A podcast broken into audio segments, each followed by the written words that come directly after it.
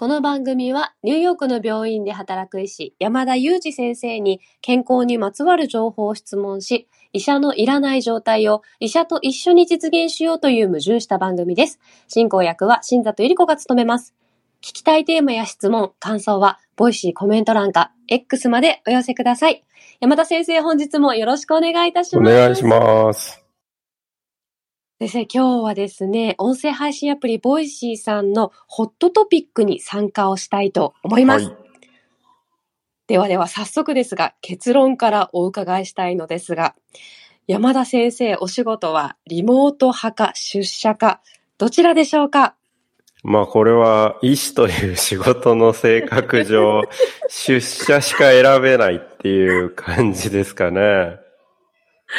本当におっしゃる通りですよね。あの、以前山田先生の妹さん、小沢先生がゲストにいらっしゃった時も、あの、医師っていうのはリモートワークができないのでっていうお話を伺ったのが、あの、記憶に残っていますけれども、確かに選べませんよね。まあ現状ではそうですね。まあ基本的には、まあ病院に行って患者さんを見るっていうのが、まあ医師の仕事スタイルですので、基本的には出社しか選べないっていう感じですけれど、ただまあパンデミック以降ですね、リモート遠隔診療の浸透っていうのは非常に進んでいまして、実際に遠隔診療の利益の割合ってかなり高まってるみたいですね。で、あの、パンデミックが明けて下がるのかと思いきや、むしろ、あの、ずっと増加傾向を続けていまして、私の所属する診療科が、あの、毎年データを示してくれるんですけど、遠隔診療の割合ってどんどんどんどん増えてるみたいですね。なので、まあ、遠隔診療の割合ってのは非常に大きくなってきてはいるんですけども、いかんせん私はですね、外来っていうその、まあ、比較的元気で通院されてくる方ではなくて、あの、入院して病院に留まっている方の診療に当たっていますので、まあ、これはますますリモートっては難しくなってきてですね、基本的には出社しかないということで、まあ、その、考えとか思想ではなくですね、仕事の内容的に出社であるっていうことになりますかね。ありがとうございます。いや、でもそうですよね、先生、アメリカにいらして、パンデミックの時にかなりその、リモートの診療が進んでるっていうお話を伺っていましたが、利益の割合までデータできちんと出るんですね。そうですね。データを、あの、毎年年末というか年始に出してくれるんですけど、あの、どんどん増えてるみたいですね。まあ、リモートはこの先も拡大していくんじゃないかなと思いますけどね。まあ、ちなみに、新里さんはどこでもできそうといえばできそうなお仕事をメインにやってらっしゃると思いますが、どちら派ですか？ありがとうございます。もう本当に私は、あの、リモート派でございます。もう先生が、あの、お話ししてくださった通り、まあ、どこでもできるといえばできるような職種、仕事内容ということもあって、そして、お家で仕事するってなんて集中できるんだろうと思いながらやらせていただいております。あ、家の方がむしろ集中できるんですね。そうですね。あの、なんだろう。今まで出勤をしていた経験もあるんですけれども、出勤したり、お昼の時間にお昼に行ったり、なんかこう電話の音が鳴ったり、あの、何か作業をしているけれども何かが発生するみたいなことが意外と仕事のこう、進み具合に邪魔になってたんだなっていうことが分かりました。なるほど。そういうところもあっはて、リモート派で自宅の方がいいっていうことですね。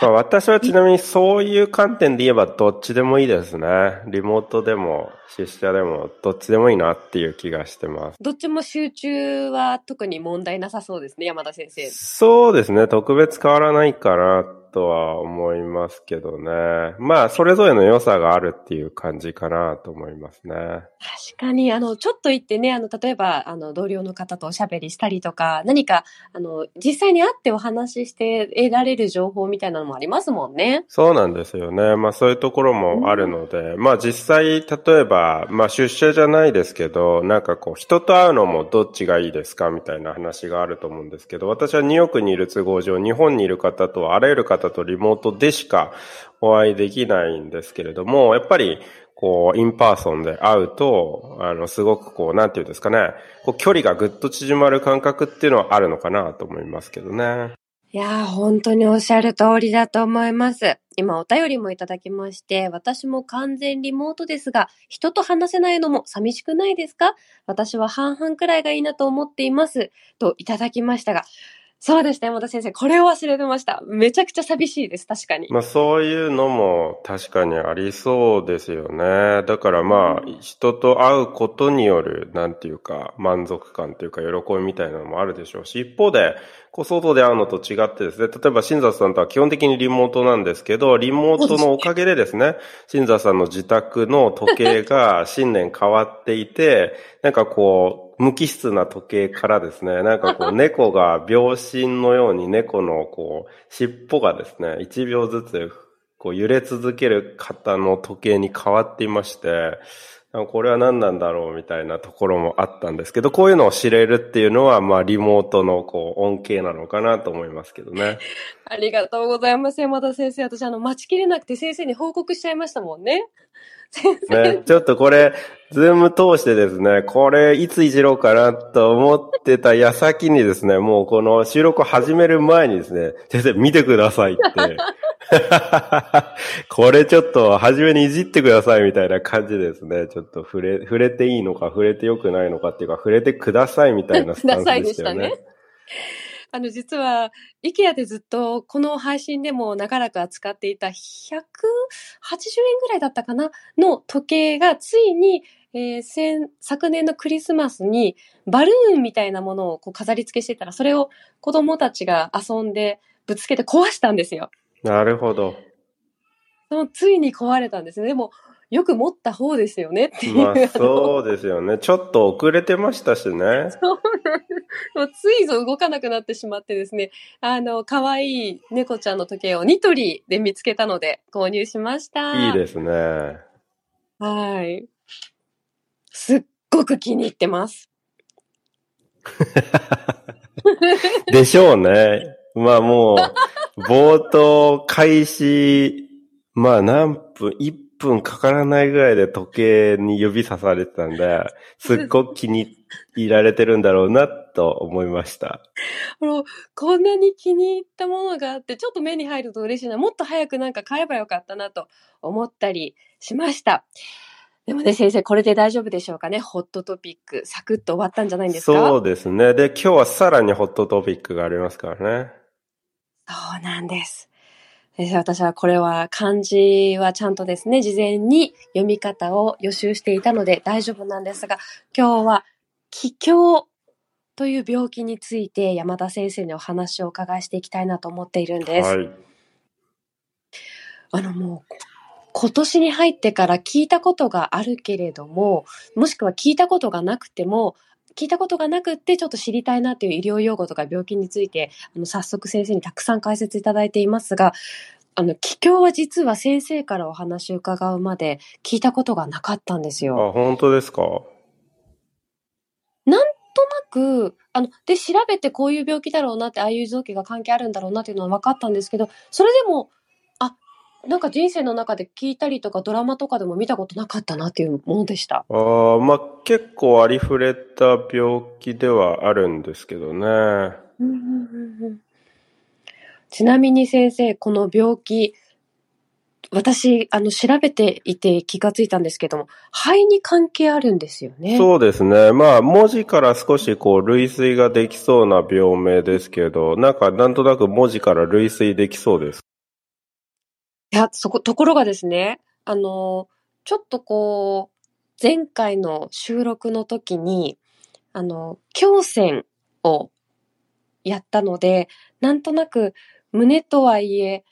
まあ、胸のあたりなんだろうなとは思いつつ、その自分の推測にあんまり自信がなかったんですよね。そうですね。まあでも、胸が入ってるっていうのは最大のヒントで、もう一つ一文字目が空気の気ですよね。はい。空気の気と胸なので、まあそこからなんとなく類推できそうな病名。そうですね。まあ、は肺が関係あるんじゃないかなと思います。ちなみに大胆予想で、新座さんの予想ではどんな病気ですか？はい。えっと、ま、肺炎と違う病気なんだろうけれども、肺がちっちゃくなってしまう病気だと思います。肺が小さくなってしまう病気。はい。なるほど。その心は、じ実はちょっとだけ調べたんですけれども、なんか、とにかく何かが起こって、肺の膜みたいなものが、肺に膜がかかっている。その膜がどうにかなってしまって、肺を圧迫して、肺が小さくなってしまう病気っていうような理解をしています。おっしゃる通りですね。おはい。ちなみにほとんど正解です。まあ、ちょっとこう、肺の構造を少し理解しておく必要があるんですけれども、はい。まずこう、胸の中って、こう硬い、まあ一つは骨ですよね。例えば肋骨だとか、下は横隔膜っていう、まあ筋肉に囲まれてるんですけども、そのこう、限られた空間の中に、あの、肺が中に入ってるわけですよね。で、まあ、その中に肺は入ってるんですけど、肺とその胸の壁ですね。この胸の壁の間のスペースって、実はすごい狭いんですよね。で、このすごい狭いスペースに、まあ、少量の液体が入っていて、まあ、潤滑油みたいなものが入っていると想像していただいたらいいんですけど、この潤滑剤が入っていて、こう、胸が広がると肺が膨らむみたいに連動してこう動いているんですね。そんな感じで、こう、まあ、日々こう、人は呼吸をしているんですけれども、この肺っっていうのは、まあ、構造上ですね、まあ、ブドウの房みたいな形してるっていうのは、なんかこう、肺の ABC みたいな放送でもやったんですけども、このブドウの房状になっていて、このブドウの房一つ一つが、ま、風船みたいになってるわけですね。で、普通はこの風船破れることはないんですけれども、場合によってですね、例えばこの風船の出来損ないみたいなものが、例えば一箇所でもあるとしましょう。で、その風船は、まあ普通のゴムよりもちょっと薄くてですね、なんかこう、ちょっとした拍子に割れそうな、ちょっとこう、脆い風船がくっついているとします。で、その場合に、何らかの拍子にですね、例えば強い咳払いしただとか、大きく激しく深呼吸しただとか、いろんなきっかけがあり得るんですけど、そういうきっかけとともにですね、まあ風船を勢いよく膨らまして場合によって破裂しちゃうのと同じでですね、その脆い壁に穴が開いちゃうことがあるんですね。そうするとどうなるかっていうと、肺は空気で満たされた臓器なんですけども、そこから空気が漏れてしまってですね、肺の外だけれども胸の壁の中ですね。肺の外、胸の壁の中の間のスペースに空気が漏れてしまう。この状況を気境というふうに呼んでいまして、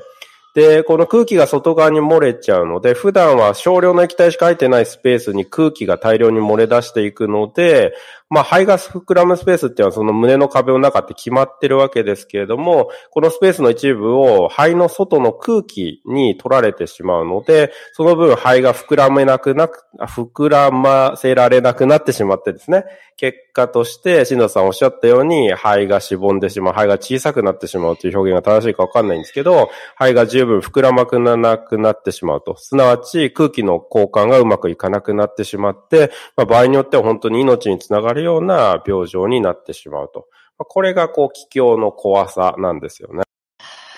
ありがとうございます。メカニズムもすごくわかりやすく理解できたんですけれども、これ、あの、命に関わる病気になってしまうということなんですけど、こ原因みたいなものははっきり分かっているんですか？そうですね。はい。あの、はっきりと言いますか、まあ、いろんな原因で起こることがあるんですけれども、先ほどお話ししたようにですね、まあ、もともとその風船の一部に壁が脆いところがある方っていうのは、あの、できやすいということが、まあ、知られていまして、まあ、こういうものを持ってるかどうかっていうことですね。あの、それは一つあるかなと思います。で、圧倒的にリスクを高める、まあ、生活習慣が一つ知られていまして、なんか、あの、新座さん拒否されているので、説明をやめて新座さんに聞いてこう圧倒的にきっと影響のある生活習慣は、これはもうズバリ喫煙じゃないですか、山田先生。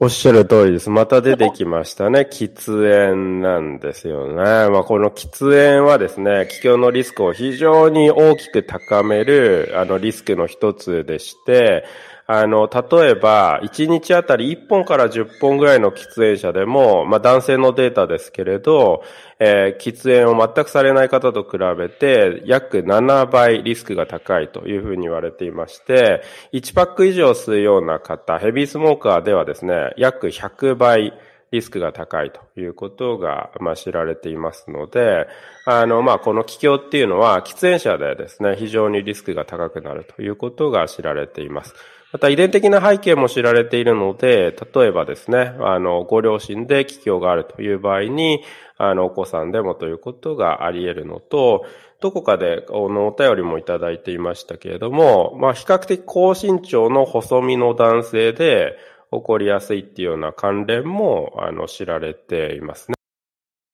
ありがとうございます。いやー、ね、遺伝的なものもあるというお話でしたけれども、それよりも、その喫煙による発生率が7倍、そしてヘビースモーカーの場合は100倍ということで、こうますます喫煙は本当に体に良くないんだなっていうことを思い知らされますね。そうなんですよね。まあ、ここでもやっぱり喫煙かっていう感じですよね。うんえー、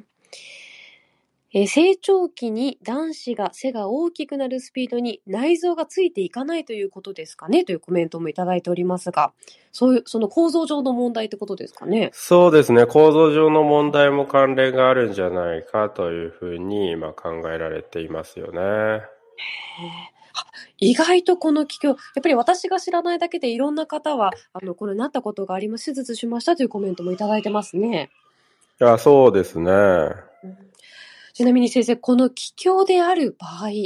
どんな症状だったり、あの、自覚するような症状で、こう、気境かなというふうに疑ったら良いんでしょうか？これはですね、比較的突然発症する病気なんですよね。で、あの、穴が開いてしまった途端に空気が漏れて肺がしぼんでしまうので、突然息苦しさが出たり、突然胸の痛みを感じたりというような感じで、こう、まある時を境にですね、あの、急に症状を出すというのが、まあ、特徴的でして、例えば肺炎なんかだと、その、ある瞬間を境に急にっていうことではなくてですね、まあ、だんだんだんだんと息苦しさが強くなっていくわけですけれども、この気境ではですね、発症した瞬間から症状が突然に始まるというのが、まあ一つ特徴なので、そこがこう肺炎などと大きな、大きく違うポイントの一つですよね。なるほど。じゃあ自分でもこう胸の苦しさだったり息苦しさで自覚ができるということですよね。そういうことですね。で、咳込んだりだとか、そういうことが、まあ、きっかけになることがありますし、それ以外にですね、まあ、気圧の変化ですよね。例えばなんですけど、まあ、飛行機に乗って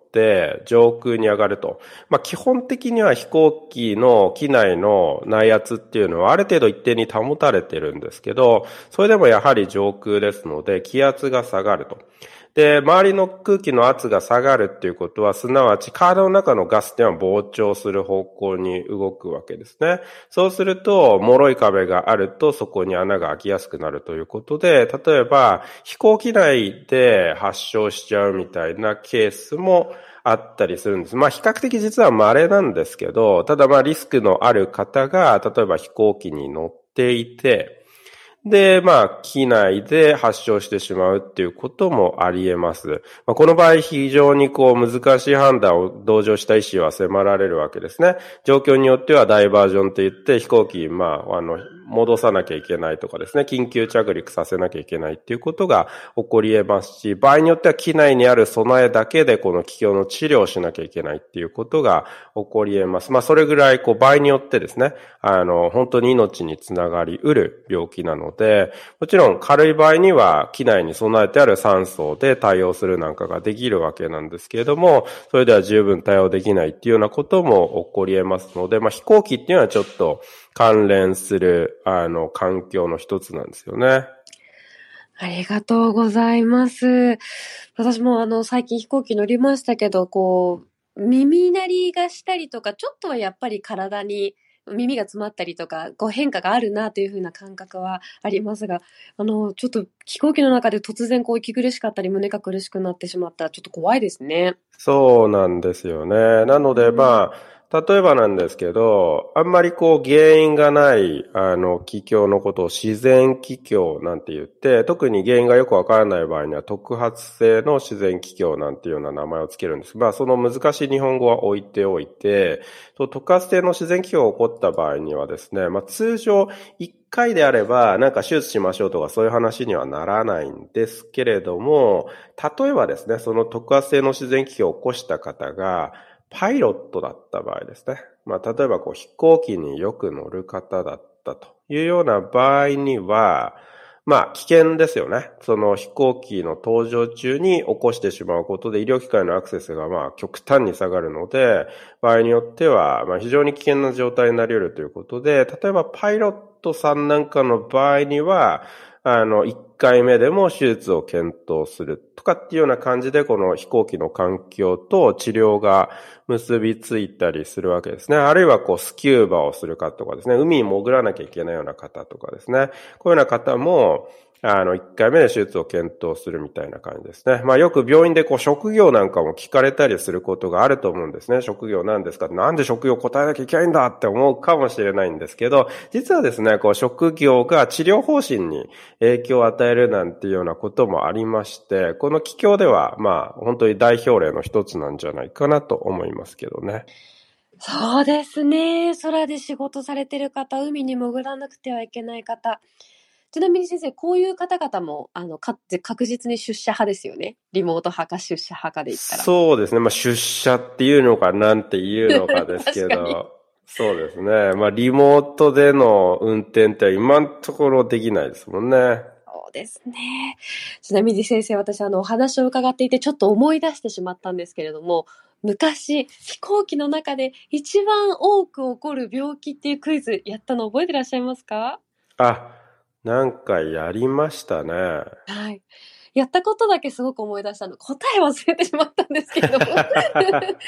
先生、あの、何でしたっけ？これ1位。そうですね。まあ、あの、最も多いのは、あの、失神と言いますかね。こう、た、た、特に立ち上がって気を失ってしまうみたいなものが多いんですよね。ちなみに、この気境っていうのは、割合的にはそんなに多くはない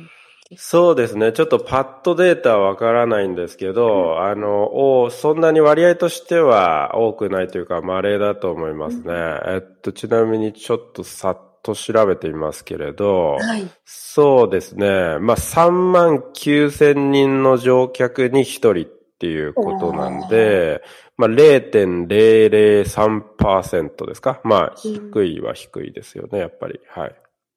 なるほど。でもあの自分が喫煙とかもしていなくて、身近に例えば遺伝的な要素もそんなにこう意識する部分ではなかった時に急に気境になるってことも